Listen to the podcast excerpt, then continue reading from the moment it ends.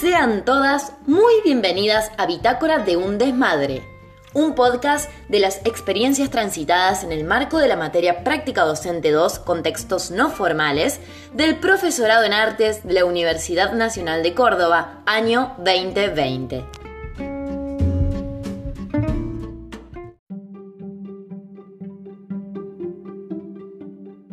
Hola a todas, ¿cómo les va? Me presento, mi nombre es Mariel. Les cuento que eh, me encuentro en proceso de tesis de la licenciatura en teatro y además, como ya escucharon, estoy cursando el profesorado en artes. Y quiero darles la grata bienvenida a todas aquellas personas que nos están escuchando del otro lado del parlante o auricular, del celular, de la computadora. Bueno, hoy la virtualidad como condición y herramienta pone en evidencia la potencia creativa de aquellas quienes todavía creen o creemos en la locura de seguir poniendo el cuerpo, de seguir reflexionando sobre el mundo en el que vivimos, cuestionándolo, no sin enojo, pero sí sin paralizarnos, accionando y sacando a relucir un eterno resistiré erguido frente a todo. Eh, hoy más que nunca, en plena pandemia, se podría decir que es alto contexto no formal, guacho, ¿eh? Un contexto que nos atraviesa el alma, nos atraviesa los coras, nos atraviesa los ojos, que los tenemos cansados de tanta pantalla.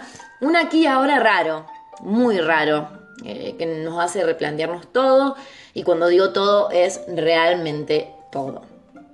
Bueno, en esa línea, este podcast tiene el objetivo de dejar un registro creativo, mi registro creativo, poético, de lo que fueron las tres experiencias disfrutables de esta materia.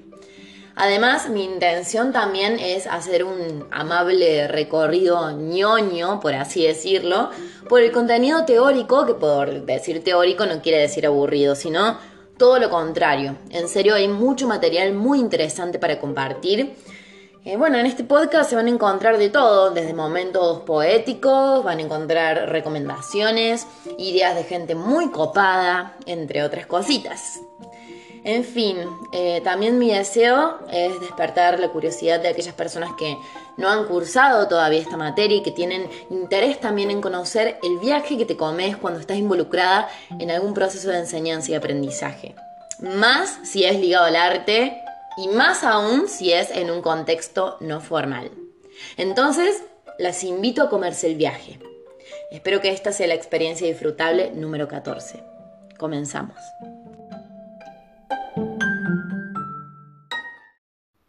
Me siento un píxel, escribo en el chat. Alguien del otro lado intenta convencerme de que no. Hago zoom al paso del tiempo. Hoy aprender va de la mano con un mundo en donde las libertades se ponen en juego, en jaque mate, en donde ser más humanas es también ser más máquinas, para no desaparecer.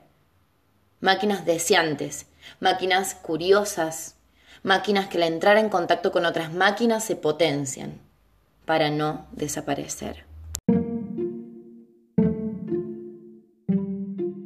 Dentro de lo que conocemos como educación, los contextos no formales, es decir, aquellos que no están institucionalizados, son territorios amables para hacer que ingrese la educación popular. Esta corriente pedagógica que tantas ideas de frescura nos vino a dejar y que tantas dudas nos vino a despertar.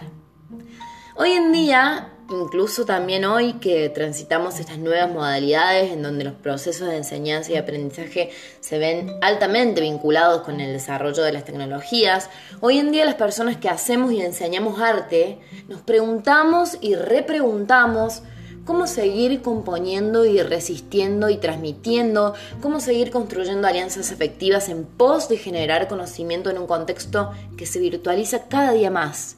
Hoy en día también cabe preguntarnos cómo dejar ingresar al mundo online, top line, top ten, como herramienta creativa para construir colectivamente saberes que puedan liberarnos de la educación bancaria tradicional y del fatalismo y para lograr transferencias e intercambios más genuinos y sensibles.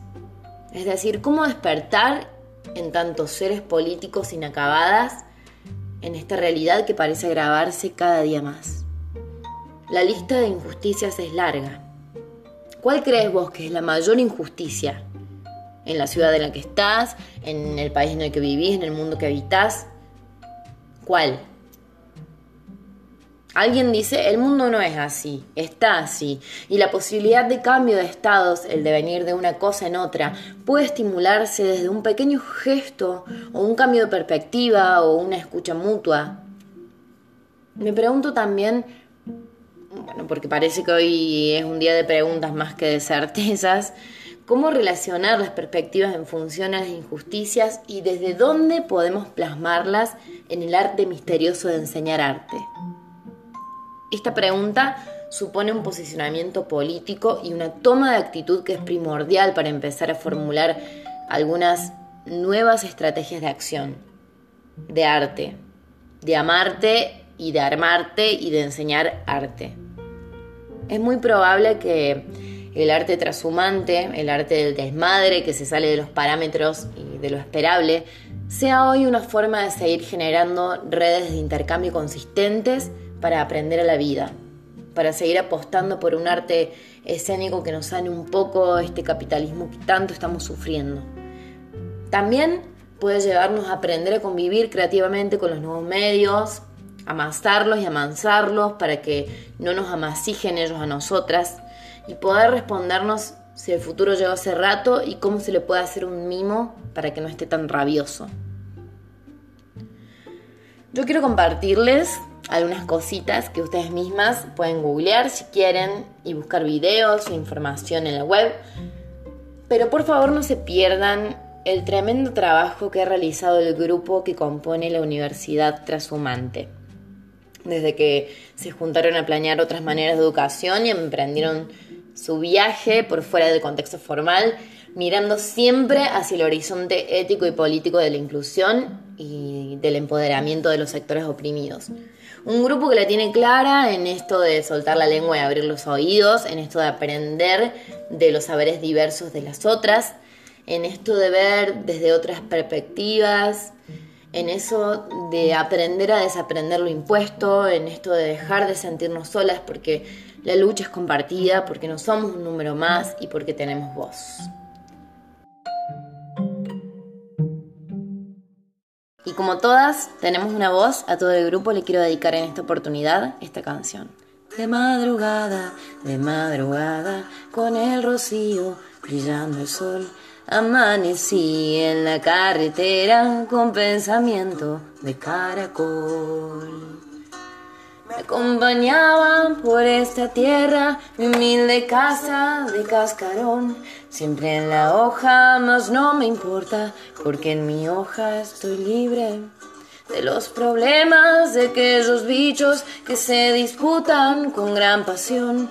Unos papeles que yo no entiendo, por eso viven sufriendo de madrugada de madrugada, con el rocío brillando el sol, amanecí en la carretera con pensamiento de caracol. Muy despacito me voy moviendo, pero sé bien en qué dirección.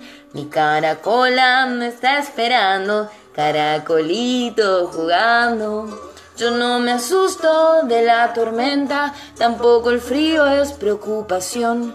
Vivo la vida naturalmente y siempre tengo presente. Caracolito, dijo mi vieja, ten cuidado allá en la estación. Hay unos bichos para los cuales la construcción y la destrucción son iguales. Mm son iguales.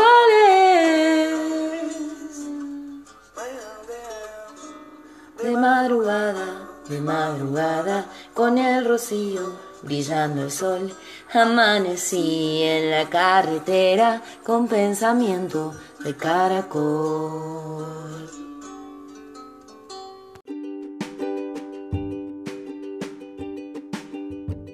Ay, qué lindo.